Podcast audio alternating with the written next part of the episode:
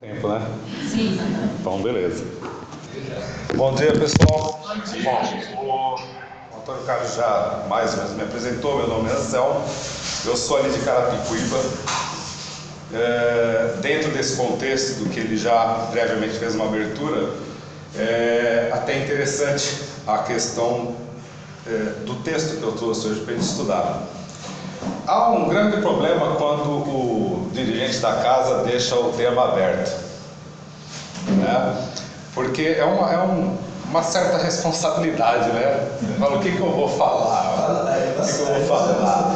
Porque é, nós estamos habituados, e isso é uma questão de paradigma dentro das casas espíritas, hábito, é, numa sequência de determinadas palestras, talvez até com um cunho de de que sirva de introdução a um curso, a, a um esclarecimento metódico para as pessoas que frequentam um centro espírita. Mas quando você tem um tema aberto, a gente tem que pensar também nas necessidades, talvez, isso eu estou colocando entre aspas, dos momentos atuais em que a gente vive em sociedade. Então eu fiquei pensando, por que não falar do capítulo 10? Bem-aventurados os misericordiosos. Por quê? É, todo mundo aqui é indulgente. Vamos mudar. Todo mundo aqui é misericordioso.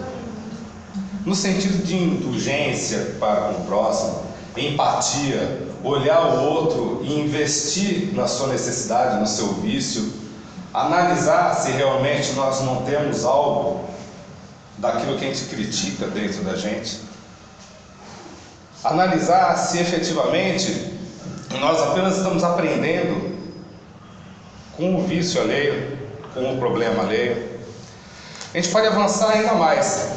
É pecado, pecado no sentido de erro, não pecado no sentido religioso, é, falar mal sobre algo que a gente está vendo que está errado.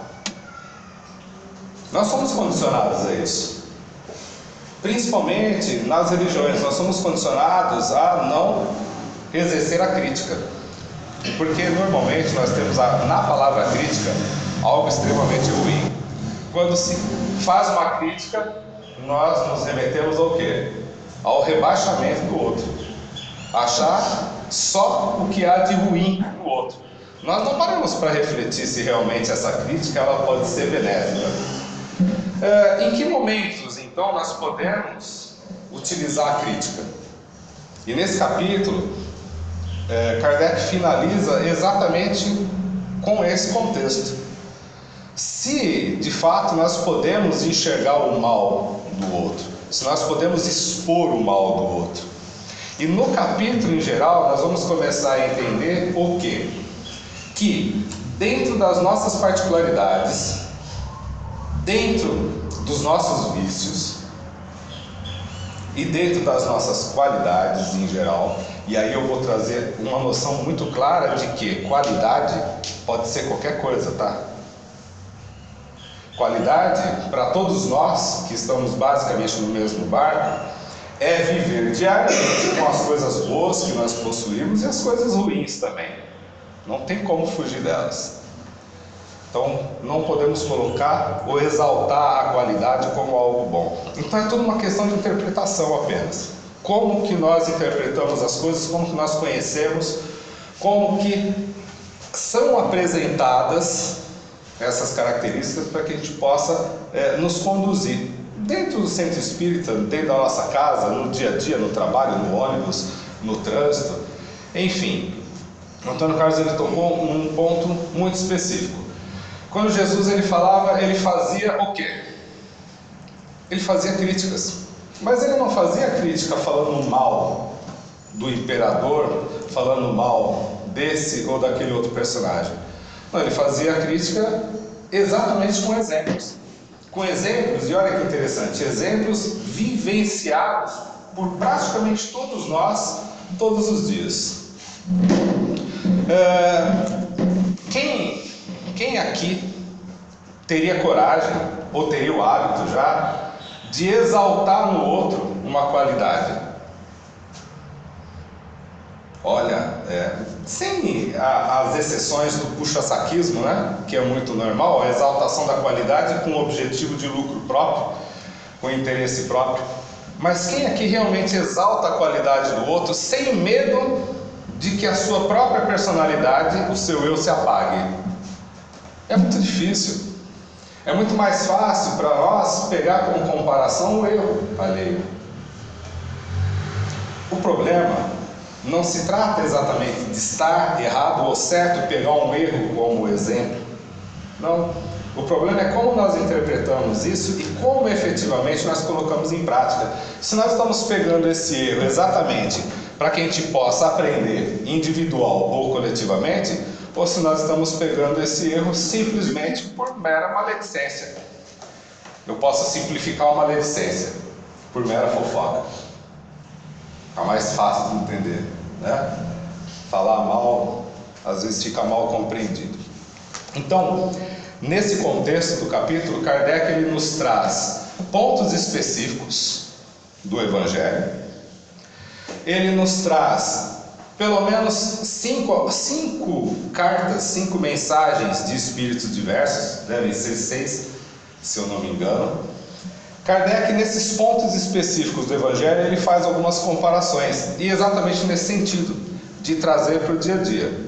Isso eu vou ler passo a passo, ponto a ponto, algumas coisas que eu acho de extrema importância para que a gente tenha uma compreensão boa e possa, é claro, sair praticando isso aí a rodo sendo pródigos na, na prática, sem, sem medo né, de ser feliz. De ser feliz, é claro, é, não se interessando tanto pelo erro alheio.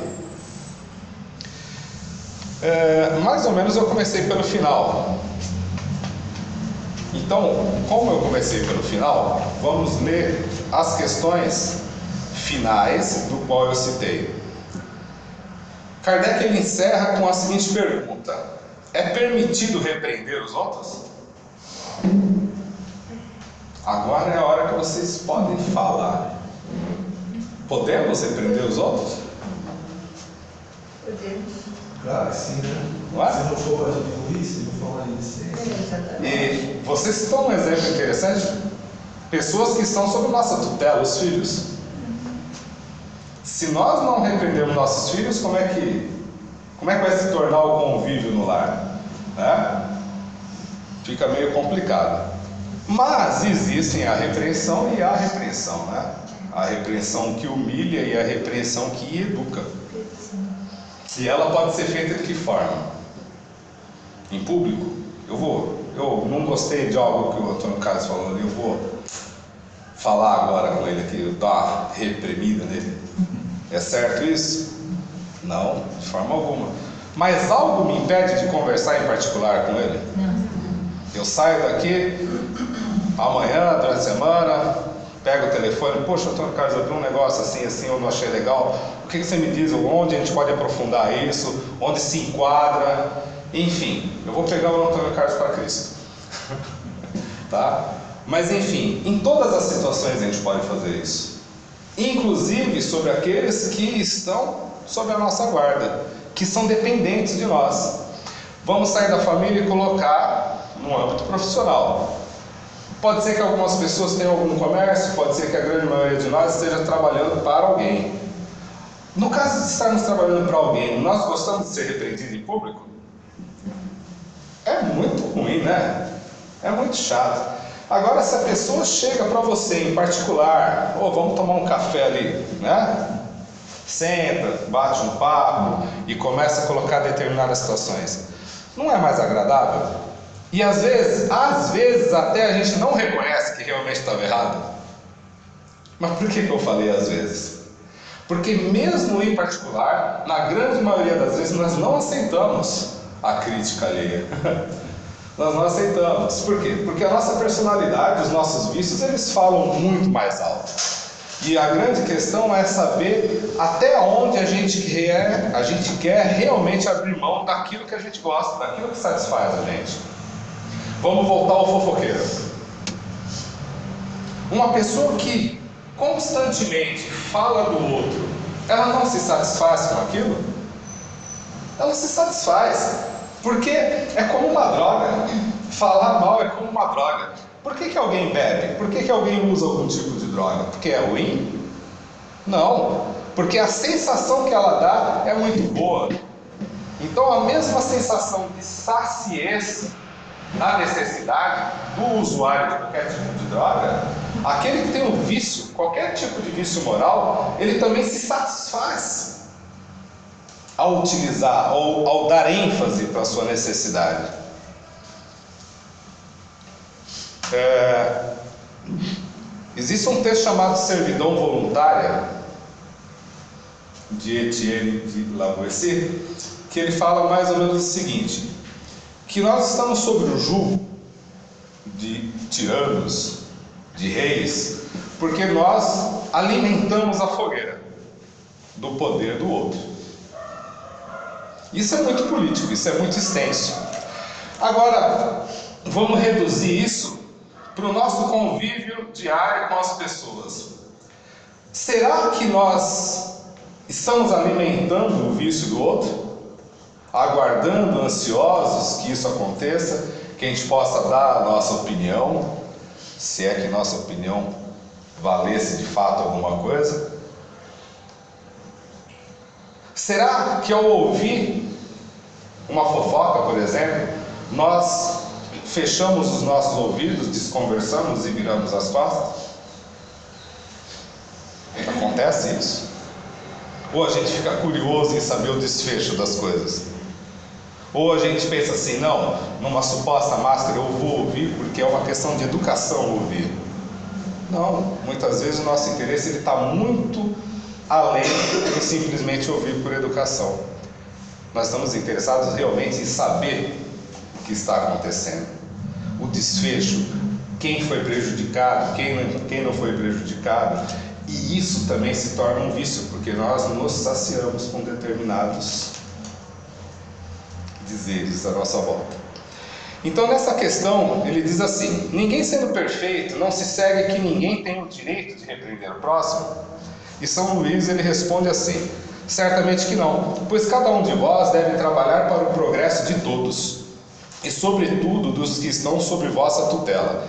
Mas isso é também uma razão para os fazeres com moderação, com uma intenção útil, e não como geralmente se faz pelo prazer de denegrir. Nesse último caso, a censura é uma maldade. No primeiro, no primeiro é um dever que a caridade manda cumprir com todas as cautelas possíveis. E ainda assim, a censura que se faz do outro deve ter, é, deve ser endereçada também a nós mesmos. Existe uma coisa muito utilizada em tudo quanto é doutrina, em tudo quanto é religião e até em especializações não médicas como a psicologia, que é a questão do espelhamento. Eu, particularmente, não gosto muito dessa questão do espelhamento, porque muitas vezes nós vamos partir para uma questão moralista, que existe até no livro dos Espíritos. Nós repetimos constantemente determinados argumentos, as palestras são exatamente isso, elas têm exatamente esse mesmo efeito. É como se nós fôssemos da base de filósofos moralistas, do qual repetíssemos constantemente sobre vícios, mas reconhecendo que em nós mesmos também há muitos, não necessariamente os mesmos que os outros. E nessa roda de conversa, nesse hábito constante de expor é, os vícios, por exemplo, sem expor as pessoas, nós estamos aprendendo. Então, muitas vezes, nós não gostamos de fato de algo, mas não necessariamente porque nós possuímos um determinado vício. O que não significa que não possa acontecer exatamente dessa forma. Aquilo que a gente realmente não gosta no outro é porque a gente está numa luta enorme dentro de nós para que a gente possa evitar cair no erro. Então, por exemplo, é, é muito comum, isso não é regra, mas é muito comum, por exemplo, alguém que parou de fumar por exemplo, ela não querer ficar perto de fumante e começar a pôr defeito é, no cheiro do cigarro, no hábito, é, na necessidade incessante da pessoa estar fumando. Mas por que isso? É porque ela realmente dominou esse hábito? Ela se, se sobressaiu sobre esse hábito? Ou ela ainda está numa luta muito grande e continua é, negando que isso há dentro de si ainda? Que ela ainda possui essa necessidade, mas há uma luta muito grande. Então, tudo nós temos que pesar a, a necessidade e realmente, se realmente vale a pena passar adiante, né?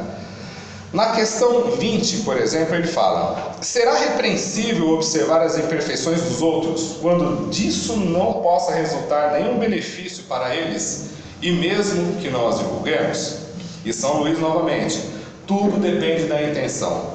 Certamente que não é proibido ver o mal, quando o mal existe. Seria mesmo inconveniente ver-se por toda parte somente o bem. Eu acho essa resposta, esse trecho da resposta fantástico, porque eu fico é, é, maravilhado com pessoas que só conseguem ver o bem, só conseguem ver o bem extremamente. Eu fico extremamente maravilhado. Às vezes eu me sinto péssimo com isso, porque eu não consigo, eu não consigo só o bem. Mas também com o tempo que a gente vai aprendendo que ele está aí. Essa teoria do experimento, é. é? então, como nós somos espertos pra caramba, né? A gente adapta logo. Eu só vejo o bem dos outros, ah. eu só tenho o bem dentro de mim. Né? Com certeza. A questão do espelhamento é aquilo, a, a, gente, eu aprendi assim, que aquilo que mais incomoda o que mais incomoda o outro é algo que ainda tem em você ou já teve. Uhum. Não é exatamente o que você está vendo no seu reflexo novo. Então é melhor ver o bem, né? Exato. E, e, essa questão do que já teve é interessante. Porque pode entrar, né? por exemplo, eu fui fumante. Quando eu dei o um exemplo, não estou dando um exemplo do outro, estou dando um exemplo de mim. Tá? E é muito comum você se sentir incomodado mesmo no começo, porque você está lutando contra um vício. Agora, quando você supera hoje, a pessoa pode estar fumando do meu lado, pode estar. O cheiro que for do cigarro, eu não ligo. Ela pode efetivamente fumar 5 maços de cigarro por dia, que eu não, realmente não dou a mínima. Mas isso não me impede de conversar com ela. Não me impede, olha, caminho é esse, a ciência explica isso, o teu pulmão vai explodir qualquer hora. Né? Mas por que, que eu não posso exagerar nisso? Porque é uma decisão dela, continuar ou não. E é, é, por isso que eu tenho certa cisma com o espelhamento. É exatamente por isso. Mas vamos lá. Então seria mesmo inconveniente ver-se por toda parte somente o bem. Essa ilusão prejudicaria o progresso. O erro está em fazer essa observação em prejuízo do próximo, desacreditando-o é, sem necessidade da opinião pública. Ou seja, é, falar, por exemplo, pegar exemplos de coisas que a gente deve evitar em grupo. Estava falando da, da, do início de um centro espírita, é, é formidável. Toda vez que a gente começa um centro espírita é porque a gente tem um objetivo é fazer algo diferente daquilo que a gente não concorda com os outros. Se não fosse isso, a gente não abria nenhum centro espírita. A gente continuava lá, sentado no banquinho, como se fosse uma igreja ponto. Agora, quando você tem um ímpeto maior, um ímpeto já né, de trabalhar, de se expor, é óbvio que você precisa fazer alguma coisa diferente. É, Para se trabalhar com um grupo, qualquer que seja, até mesmo em família, Nada te impede de pegar exemplos de coisas que nós podemos fazer e de coisas que nós não podemos fazer. Por quê? Todo agrupamento, todo convívio social ou uma sociedade, qualquer que seja, da maior a menor, nós temos que partar, nos pautar por um princípio básico, que é a ética. E Kardec, nesse ponto, ele é bem específico. Cada um de nós tem um vício. Nós temos que trabalhar em cima dele.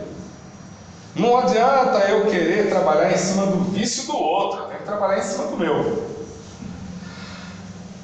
Para se conviver bem em sociedade, numa igreja, numa ONG, numa empresa, num centro espírita, nós temos que ser o quê? Observadores, talvez dos defeitos alheios, mais observadores ainda das coisas boas que o outro tem e só pautar, só buscar a questão da exposição quando o seu vício, o meu vício, estiver prejudicando o todo. Vamos dar um exemplo maior? Porque casa espírita a gente não tem problema. A política atual. Eu não vejo solução muita a curto prazo, tá? Mas o que, que está acontecendo? Uma série de exposições, sucessivas exposições de coisas erradas. E não são coisas que a gente desconhecia, não. Mas são coisas que efetivamente nós nos acomodamos e as coisas vão, vão seguindo. É, por que, que ocorrem nesse momento essas exposições? É porque simplesmente as pessoas querem o bem da nação? Será possível que do nada né, há esse confrontamento de um partido contra o outro, de alguém que está de fora da política para dentro da política? Será que não há interesse nenhum? É muito difícil. Então, dentro de uma sociedade menor, como uma igreja, uma ONG, um centro espírita, nós também temos que avaliar essas questões. Por quê? Isso vai começar a englobar tudo, aí deixa de ser pontos de observação isolados. Ele vai começar a, a gente vai começar a tentar analisar tudo. Espera aí, é, qual o objetivo de eu expor algo? Realmente está prejudicando todo o grupo? Essa exposição que eu estou fazendo, ela está pautada no quê? Num desejo meu de assumir a direção do país, do centro espírita, da casa, assumir a posição dentro do meu lar, fortalecer ela. Qual que é o nosso objetivo? Desacreditar os outros. Desacreditar. Então, quando você desacredita, não é porque muitas vezes você quer o bem ali, é porque você quer o seu próprio bem. E aí nós vamos voltar para fofoca, que é a coisa mais simples, a coisa mais normal. Quando eu faço uma fofoca de alguém, quando eu sou maledicente, quando eu exponho um vício alheio, às vezes nem é vício, é algo que eu acho que é vício. Quando eu exponho, eu exponho por quê? Porque eu quero bem daquela pessoa? Ou eu quero fazer com que ela seja desacreditada? Nossa, é, é, se a gente for começar a perguntar aqui tipos de falas normais no dia a dia que podem desacreditar o outro, a gente faz uma lista. Só que a gente não para para refletir a esse respeito. Beleza, para a gente não alongar muito nessa questão, nós vamos pensar da seguinte maneira: eu posso expor o defeito alheio, eu posso, isso é fato, mas tem que haver critérios para isso. Eu posso expor sem expor a pessoa, posso expor o caso, mas com objetividade. E é aí que no começo nós vamos começar a buscar as interpretações necessárias. Primeiro, Kardec trata, dentro dos textos evangélicos, a questão do perdão. Todo mundo aqui perdoa? Tem certeza, né? Está todo mundo firme e forte. Porque não, você até perdoa é, determinadas coisas mais. Exato. Alguma coisinha assim, mas o, o que realmente tem que perdoar, a gente não tem. A gente perdoa aquilo que não incomoda. Né? É. Não, porque eu já estava começando a ficar frustrado aqui. Pô, só eu que, né? Só você. Só eu que não perdoo nada. Tá difícil assim. Mas tudo bem. O que, que ele coloca aqui, ó? Bem-aventurados os misericordiosos, porque eles alcançarão misericórdia. Lembra o que eu falei sobre o que era misericórdia? É ter indulgência para com o defeito alheio, ter empatia, né? tentar se colocar no, na posição do outro para entender e tentar perdoar. O que motivou o outro a tomar uma determinada atitude? O que motiva o outro a ter um determinado vício que a gente sabe que está acabando com ele e não consegue fazer nada?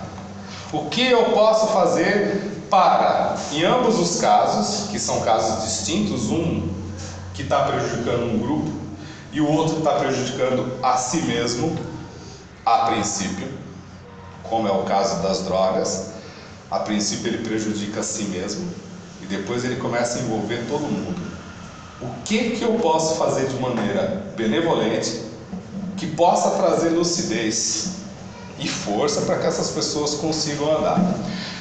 Quando eu falo essas pessoas, eu não estou me é, omitindo da minha responsabilidade sobre mim mesmo? Porque eu tenho que observar o que está acontecendo para que eu também não caia no mesmo erro. E também tenho que observar aquilo que me trazem. Né? E essa é a parte mais difícil, quando as pessoas enxergam as coisas erradas que eu faço, observar de fato e tentar trabalhar com elas. Aí eu me pergunto de novo: existe de fato um perdão? Eu consigo me colocar no lugar do outro? Por que, que há tanta dificuldade em se colocar no lugar do outro? Sigamos. É, né? A misericórdia é o complemento da mansuetude, pois o que não são, os que não são misericordiosos também não são mansos e pacíficos. Se eu não consigo né, me colocar no lugar do outro, é porque eu tenho uma agressividade muito grande dentro de mim. Eu estou colocando a agressividade como um ponto-chave. Né? Dentro dessa questão agressividade, ela vai disparar uma série de outros vícios, uma série de outras qualidades que realmente podem nos expor como pessoas não tão nobres assim dentro de um quadro social qualquer. Então, essa é a verdadeira questão. Se nós não somos mansos e pacíficos, é porque realmente nós não conseguimos nos colocar né, na posição do outro. É, ela consiste no esquecimento e no perdão das ofensas, a misericórdia. O ódio e o rancor denotam uma alma sem elevação e sem grandeza. Que chato isso, né? Eu ouvi falar que a gente não é uma alma elevada, afinal de contas. Até pelo menor rastro de ressentimento, de raiva que a gente possa possuir. Das ofensas é próprio das almas elevadas, né? Que pairam acima do mal que lhe quiseram fazer. Uma está sempre inquieta, que é a alma perversa, que é a alma dura de coração. Se é que o coração pode ser duro, né? É, uma está sempre inquieta e é de uma sensibilidade sombria e amargurada. A outra é calma, cheia de mansuetude e caridade. Infeliz daquele que diz: Eu jamais perdoarei. Eu tenho certeza que ninguém aqui, em algum momento, pensou dessa forma, que jamais perdoaria alguém. Que a sensação de retorno depois é frustrante, né? Que na realidade, quando a gente se coloca nessa posição de não perdoar as pessoas, de bater o pezinho, como né, as crianças ainda fazem na creche, o retorno é muito pior. Porque se no momento de uma treta, de uma briga, a gente consegue no dia seguinte, por exemplo, chegar na pessoa e falar: não, ó, cometemos erros, vamos tentar aliviar a vara, para não falar eu cometi, vamos falar assim: cometemos erros, vamos analisar o que houve. Talvez aí, mesmo que a gente consiga enxergar que o erro partiu só da gente, a coisa fica mais leve. Agora, quando a gente bate o pezinho e deixa isso prorrogar durante anos, e num determinado momento você é obrigado a se confrontar de novo com aquilo, o orgulho vai ser muito maior. Vai ser muito difícil passar por cima do orgulho. E essa é a grande chave. Eu, eu particularmente, eu sou sempre a favor de uma boa discussão. Eu adoro discutir, tá? Só que é assim, vamos pensar da seguinte forma: eu discuto acaloradamente de manhã e na hora do almoço já tá, tem que estar tá tudo bem, mesmo que eu não, mesmo que eu ainda não concorde com o que aconteceu. Existem casos extremos para isso? Pior é que existem. Como o Antônio falou, existem coisas que não nos afetam tanto. Então a gente discute e perdoa, discute e perdoa. É, mas quando as coisas nos ferem profundamente, a coisa fica muito difícil. Tem aquela história da pessoa que fala assim, feriu profundamente, mas ele fala, perdoo desde que a pessoa não passe na minha frente. Né? É, essa, essa é brava também. Essa é pior. essa é pior que tem. É Totalmente perdoado, né? É, mas perdoado, mas não aparece na minha frente. Desde que esteja uma rua acessível para mudar de lado da calçada, né? Fica mais fácil. Então Kardec ele continua na questão da análise de reconciliar-se com os adversários. Antes de ler, eu vou fazer uma analogia. Nós discutimos aqui, dentro do centro espírita, por divergências doutrinárias. Nós temos uma opção. ou duas. Continuar o trabalho juntos, passando por cima das divergências, ou ir embora. Qual é a mais fácil? Embora. Embora? Normalmente, né? Normalmente é assim. Nós estamos. É. É, até porque é, a gente não precisa confrontar a nossa personalidade. Porque quando eu, eu parto para o princípio de convivência, eu estou com problemas, porque eu vou ter que abrir, eu tenho que entender o outro, mas eu também tenho que abrir mão de mim. Eu tenho que abrir mão dos meus desejos, mesmo não os eliminando. Vamos dar um exemplo mais agressivo agora. Eu tenho um trabalho simplório e ganho 40 mil por mês. É escravo.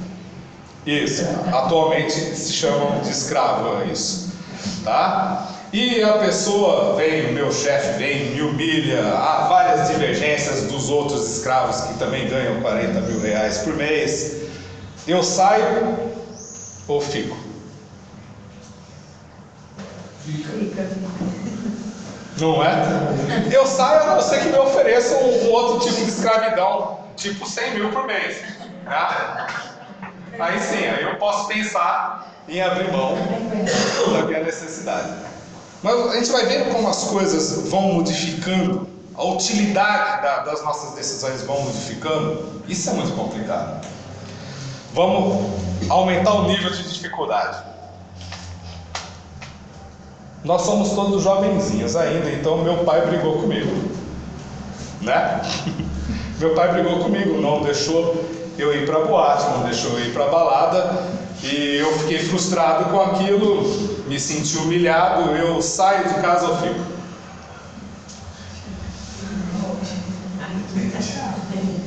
Fica, fica, fica pela situação de dependência, mas não pela dependência é, extremamente financeira, porque hoje em dia está fácil de se arrumar qualquer tipo de trabalho e tentar se virando.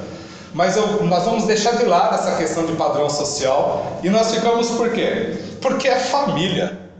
Infelizmente ou felizmente, e essa é a grande sacada da coisa, do desenvolvimento social, nós vamos ter que conviver. Nós vamos ter que, mesmo se optarmos pela saída, nós vamos ter que encarar o problema em algum momento. Então talvez seja essa a questão né, de andar mais mil passos com o seu adversário, mais dez mil passos com o seu adversário. E a reencarnação ela nos comprova isso constantemente. As dificuldades que nós possuímos em família, elas são muito maiores do que as dificuldades que nós possuímos dentro de um centro espírita ou dentro de um ambiente profissional. E com dinheiro ou sem dinheiro envolvido no caso, nós vamos ter que resolver essas coisas, não vamos? E aí sim, nós não podemos simplesmente virar as costas. E eu não estou dizendo que isso não aconteça, não. Tem gente que tem muita opinião, tem gente que tem muita opinião. Mas a grande maioria acaba cedendo a uma coisa é, de senso comum, que é o laço familiar, é a questão do envolvimento afetivo que existe nesse, nesse laço familiar. Isso vai envolver uma série de situações, dos mais diversos vícios a as pequenas atitudes diárias que incomodam. Né? Vou mexer com as mulheres, que isso também me incomoda um pouco. Talvez seja o meu espelho. Tá? Uma mulher hoje que é do lar, o que, que ela faz? Ela mantém a casa organizada, não mantém? A duras penas, porque não existe trabalho mais escravizante do que o trabalho do lar. Vem, não é? Vem o abençoado do filho né? e toma uma água e deixa o copo na pia. Torna o abençoado. Ó, eu não estou falando do meu filho, não, tá? Vejam bem. Volta o abençoado, Outro copo. outro copo, outro prato e deixa na pia. Entra o marido, corre, toma um café, a bendita da pia. Há um pano na entrada da casa para limpar o pé, a pessoa passa batido, nem sequer pisa no tapete. Quanto mais bater o pé. Não quer sujar o tapete, né? É exato, é a economia do tapete. Dá trabalho lavar. Quando não chuta, não pra casa, né? Isso, quando vem bola ele. Então, essas condições corriqueiras que a gente enxerga todos os dias e que as pessoas não conseguem enxergar que a colaboração ela não está apenas dentro de casa, mas ela está num contexto que envolve toda a sociedade, é o que acaba bagunçando toda, toda a nossa vida. O que, que a gente pode fazer com essa questão também envolvendo, voltando até para fora, né? É, dentro de casa, muitas vezes, nós não acatamos ordens, não é? Eu não varro um chão, por exemplo, faz parte do contexto, eu não varro um chão, mas se nós estivermos na empresa e sem serviço, o nosso chefe ou o dono da empresa fala, ó, dá uma varrida e organiza, faça, isso se faz assobiando. É muito normal. E aí? É fácil a gente parar dentro de casa, por exemplo, e se negar a fazer algo quando nós temos uma outra medida, um outro peso fora de casa? É fácil a gente se reconciliar com um inimigo, com alguém que a gente discutiu, se a gente não usar o mesmo critério do qual essas próprias pessoas se utilizam para não manter efetivamente contato com a gente? A gente consegue? A gente consegue fazer isso sem abrir mão dos nossos desejos? Não, a gente não consegue. A gente não consegue. Immanuel Kant ele tem algo que se chama imperativo categórico. E é mais ou menos assim: age com base numa máxima que sirva a si mesmo e ao próximo. Em outras palavras, no Evangelho, temos algo similar. Faça ao próximo. Você quer que eu faça um contigo? Isso encerra muito dos nossos conflitos. Isso encerra muito dessas questões do porquê nós não conseguimos nos colocar na posição do outro. Por que, numa palavra mais é, cristã, numa palavra mais evangélica, nós não conseguimos ser misericordiosos? Porque nós queremos impor a nossa necessidade, impor os nossos desejos, mas não queremos agir sobre a mesma máxima. Recentemente eu fiz, fiz não, eu ouvi uma palestra e me colocou totalmente em xeque com relação a esse mesmo imperativo categórico. Vamos pensar o seguinte: eu não quero que as pessoas mintam para mim. Automaticamente eu tenho que tomar qual posição? Não mentir. Não mentir. Isso significa que em momento nenhum eu não vou poder mentir. Correto? Ótimo. Estamos lá em 1944, né? Plena Segunda Guerra, bate o, alemão na minha porta. Eu tenho quatro judeus escondidos no porão e ele me fala mais ou menos assim. Não vou falar alemão porque o meu alemão ele está fraquinho. É, você está escondendo algum judeu aí? Não. Eu não posso mentir. Mentir. Não, mentir. Sim ou não? É um paradoxo moral isso. Não, mas sem mentir, você pode dizer para ele, eu quero entrar em. Abrir a porta e falar, você quer entrar? Há riscos. Diretamente, você Há riscos. quer entrar em ver? Dizer, não mentiu ou mentiu, né? Aí tem que ter, aí tem que ter jogo assim. Tem que ter jogo de cintura. Tem o peso, né? E é exatamente isso que remete todo o contexto dos bem-aventurados misericordiosos. Qual a utilidade de se expor a alguém? Às vezes as teorias filosóficas caem, né? Caem absurdamente. Então, qual o peso da nossa decisão sobre a vida do outro? Qual o peso da nossa decisão sobre a nossa própria vida? O que nós estamos desejando de fato para o outro? É algo que a gente deseja para a gente? É muito complexo isso, não é? E é por isso que eu acho, nesse ponto, a doutrina espírita muito específica, muito, muito forte na questão de que o desenvolvimento ele é particular. Mesmo que a gente abrace muitas causas, tentando ajudar as pessoas que a gente efetivamente enxerga que estão precisando, ainda assim o desenvolvimento é particular. Ali no cartaz, ali no, no quadro, tem um, um cartaz falando sobre prevenção às drogas. Eu acho isso fantástico, que é um trabalho que eu tento desenvolver também. Por quê? Como que a gente pode é, eliminar um vício? Não é prevenindo? Essa prevenção é uma garantia de que muitos não vão cair no próprio vício? Não é garantia nenhuma. O que, que nós fazemos com palestras, com estudos dentro de centros espíritas? Isso já não é uma prevenção? Porque muita gente, apesar é, de estar num estado é, tranquilo, digamos assim, tem um vício latente, tem algo que não explodiu ainda, tem algo que não foi colocado à prova. E quando isso é colocado à prova, será que a gente sem essa prevenção, sem essa análise constante, tanto das questões cristãs contidas no Evangelho, como as questões morais do Livro dos Espíritos, será que sem isso nós pararíamos para refletir no momento de provas? Ou simplesmente estouraríamos?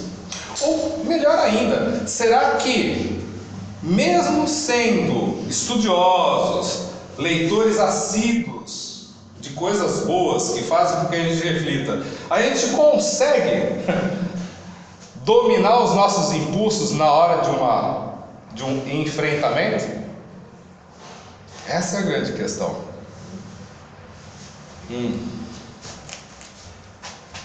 É que eu começo a me ver num monte de situação diária com relação às coisas que a gente está conversando aqui. Então, reconciliar-se com os adversários.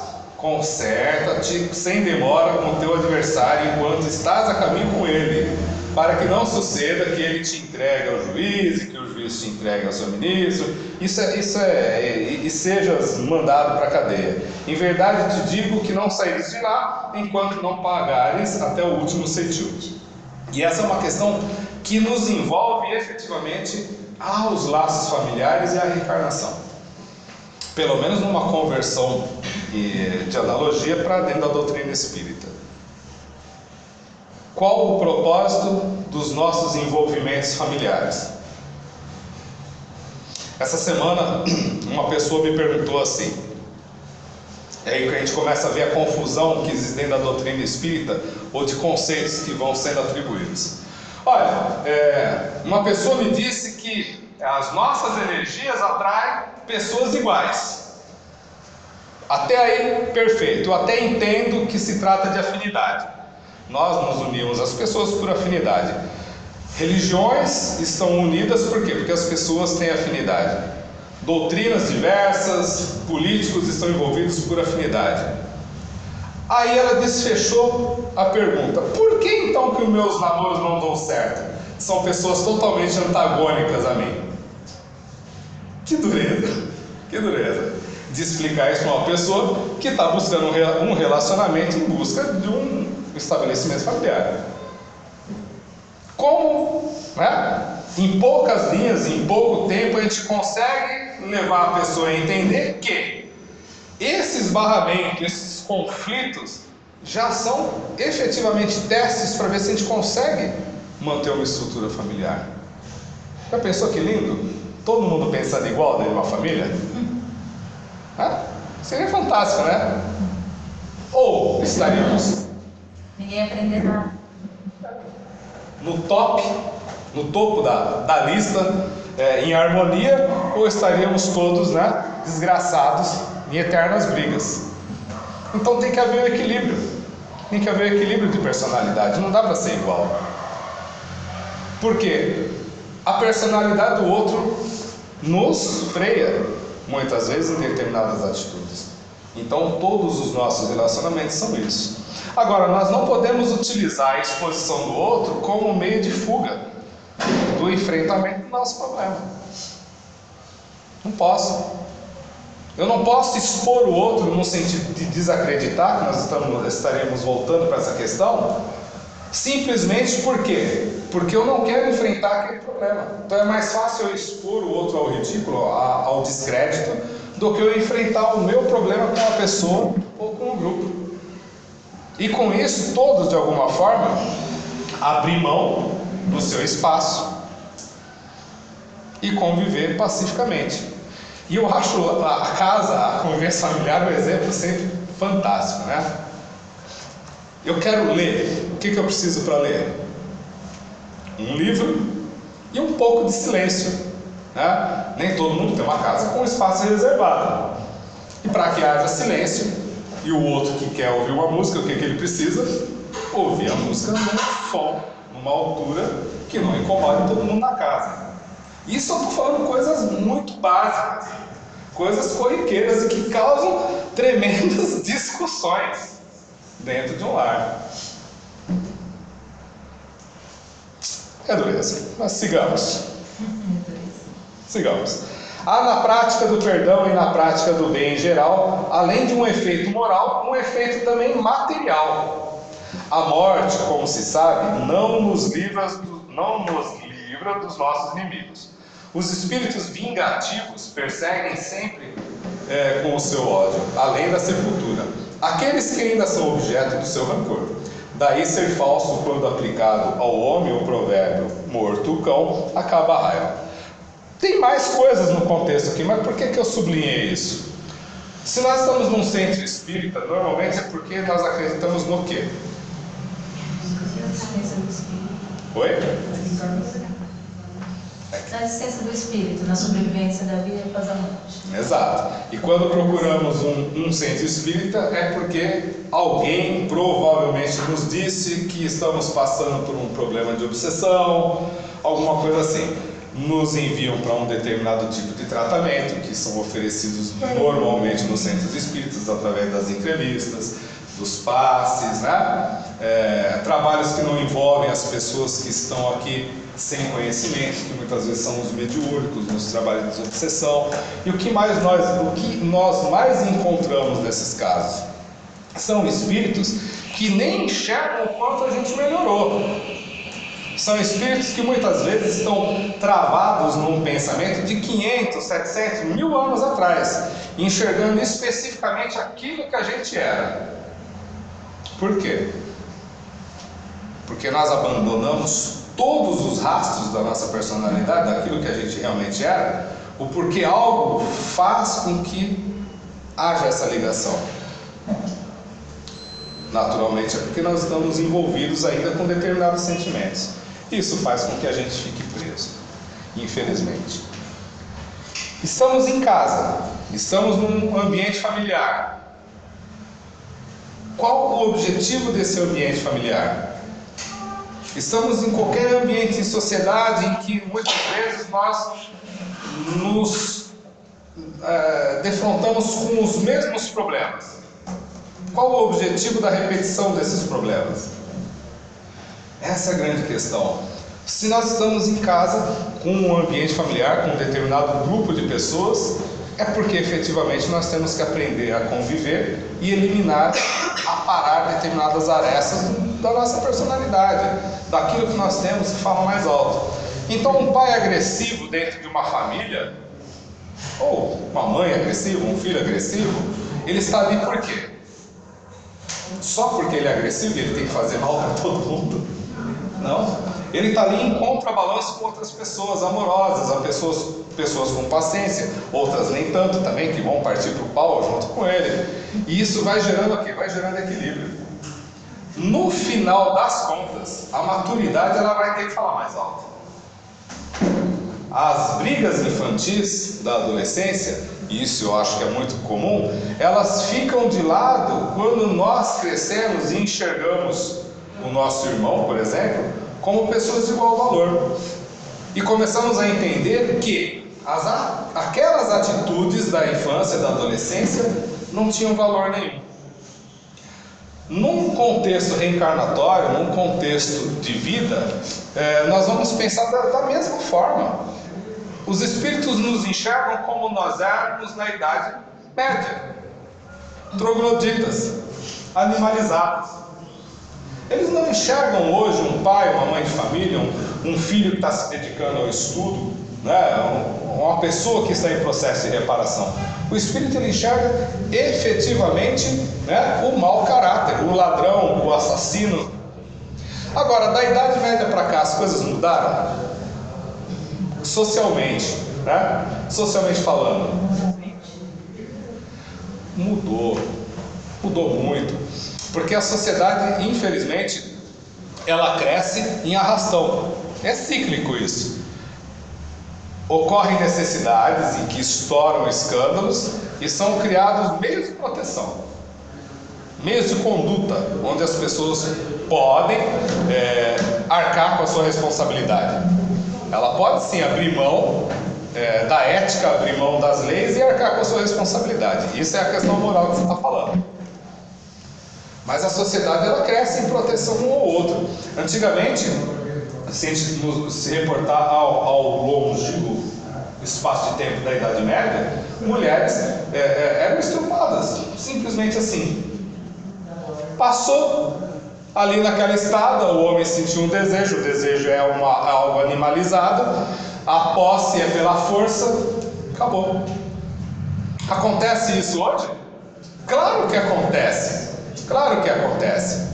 Talvez numa escala maior, por quê? Porque hoje nós temos muito mais gente no mundo do que naquela época. Mas existem leis de proteção, existem meios, infelizmente, pós-causa, onde as pessoas podem correr atrás e, através das investigações, muitos casos são resolvidos.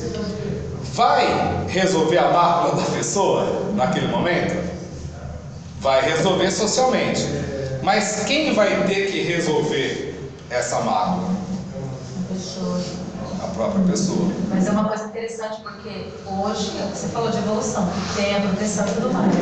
Só que a gente vê, se você pegar aqueles filmes hebraicos lá, você vê acontecer o caos e a mulher ainda ser desmoralizada na sociedade.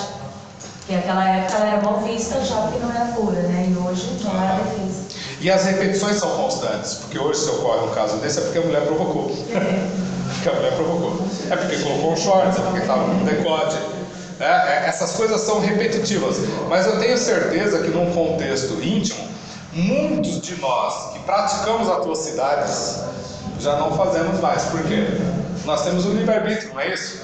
Não é esse o danado do livre-arbítrio que me dá a opção de fazer ou não fazer? De passar por cima da minha vontade né? e passar por cima da lei? Não, hoje em dia a gente consegue se controlar. Quem não se controla, infelizmente, é porque ainda não não atingiu determinado estágio. O duro é a gente se colocar no lugar dessa pessoa. Eu não estou dizendo que ele deva ser assim, que a gente deva aceitar. O duro é a gente se colocar nessa posição, ter empatia pelo outro e imaginar: será que ele realmente está em condições de entender que não se deve fazer isso? Coisas muito simples, roubar um celular né, na rua. O que, que é um assalto? É a, é a, falta de algo, é a necessidade de algo. Tá certo, tem uns que exageram, né? Tem uns que exageram, quer roubar 10 celulares por dia. Tem uns que no ano roubam um celular. Mas por quê? Não é para angariar lucro. É para desejo próprio, pela falta de espaço, pela falta de oportunidade muitas vezes. E é fácil dar oportunidade para todo mundo? Não é. Nós estamos envolvidos com as nossas necessidades de tal forma que nós não conseguimos é, levar alívio financeiro para as pessoas. Principalmente porque na maioria das vezes a gente mal consegue o nosso próprio alívio financeiro. A gente vive em, em, em determinadas dificuldades. Então essa é uma coisa interessante. Na sequência que envolve essas questões, diz assim: qual o sacrifício mais agradável a Deus? É estar aqui hoje, no domingo, me ouvindo enfadonhamente? Reconciliar com alguém antes de vir para cá. Exato. Se alguma coisa contra alguém. E, e, o que é se reconciliar, né? É, é o que a gente vem falando aí. Se reconciliar é passar por cima dos próprios ressentimentos. É não perdoar igual você falou e eu perdoo desde que esteja uma outra calçada para mim passar. É abrir mão daquilo que eu acho que eu me dei mal. que eu fui prejudicado. Essa questão do ressentimento ela é muito interessante, né? É, por quê? Porque ocorrem muitas coisas em questão de relacionamentos em geral. Trabalho, ser espírita, casamentos. Por quê? Porque o pós-acontecimento fica o quê? O ressentimento. E sobre o ressentimento, enquanto a gente não conseguir trabalhar o ressentimento, a gente não consegue perdoar, a gente não consegue reatar laços. Né? Duas questões importantes. Uma diz: você pode perdoar, mas não significa que você precisa andar novamente com a pessoa. Mas você pode sim perdoar e reatar laços, no sentido de ter uma boa convivência, uma boa amizade. Isso não é impossível. É para espírito evoluído, não é para mim. Mas, né, há uma possibilidade. Nesse momento eu prefiro perdoar e continuar longe. Não é? Mas aí tem a questão do perdoar e andar longe. Ele não andaria mais débitos, mais É, coisas. mas, é, mas sem, sem se ressentir o tempo todo do mesmo problema. Quando você passar perto da pessoa, mesmo que seja do outro lado, por exemplo, você não ficar olhando para ela e ficar remoendo o problema, se ressentindo do problema. Você pode não querer ter o contato, mas você já superou o caos. Então são coisas de um processo evolutivo, de uma maturidade. Anselmo, desculpa te interromper, eu estava brincando que era também o dia? Ah, não, eu estava até gostando já. É, eu também gostaria que fosse. Não, mas está tranquilo, nós estamos acabando.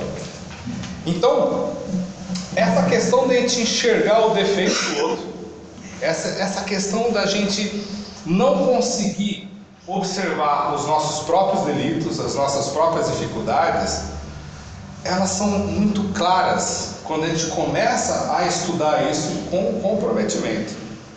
E, e retornamos ao que o Antônio Carlos falou no início. É comprometimento mesmo, porque quando a gente começa a trabalhar para o outro, quando a gente começa a ter envolvimento e trabalhar para o próximo, a gente começa a ter uma clareza muito maior de quem nós somos de verdade. E eu posso finalizar da seguinte forma: se hoje, eu vou apanhar, tá? Se hoje vocês não conseguem perdoar, ou não conseguem fazer algo de bom grado, finjam. É hipocrisia isso? É? Porque às vezes o hábito leva à qualidade da coisa. E eu posso encerrar com o seguinte exemplo. Uma vez me pediram, logo lá no início, quando abriram o Neal, me falaram assim, eu estava no curso, aprendiz do Evangelho. É, nós vamos abrir, um centro novo, você quer participar? Empolgado, quero. Mas eu vou fazer o que lá? Ah, você pode dar passe. Mas eu sempre fui muito centrado, eu falei, não, dá passe não, eu estou começando agora, eu nem sei o que é passe, né? Não, tá bom, você pode então fazer tal coisa. Não, mas eu também não estudei para isso, eu não sei o que significa tal. Foi exatamente essa reação. Você pode distribuir panfletinho na entrada do centro? Ah, posso. Aí me cabe, né? Tá dentro do contexto. O que, que eu tenho que fazer para distribuir panfleto? Olha que pergunta imbecil. O que, que eu tenho que fazer? Ah, você só fala para a pessoa ser bem-vindo e sorria. Falei, pronto, acabou, não vou poder fazer nada. Até o ser bem-vindo tava bom, mas sorrir. Sorri, acabou comigo. Agora eu não era de ficar sorrindo para ninguém. O rapaz falou assim para mim: pelo amor de Deus, finge então, sorria. Uma caneta aqui nos. E eu adotei aquilo como um paradigma. As pessoas chegavam, é, ser bem-vindo, boa noite. Alguns tentavam abraçar, eu falava, oh meu Deus, né, abraçar não. Mas aí você vai se acostumando. Com o passar do tempo, né, e não tanto tempo assim, eu comecei a perceber que realmente eu estava fazendo aquilo com boa vontade, que não é o fingimento hipócrita. Eu precisei passar por um estágio de me esforçar mais por fazer algo. E talvez esse se esforçar mais seja o que nós precisamos em todo o ambiente. No trabalho, em casa, no centro espírito, o que quer que seja. Obrigado.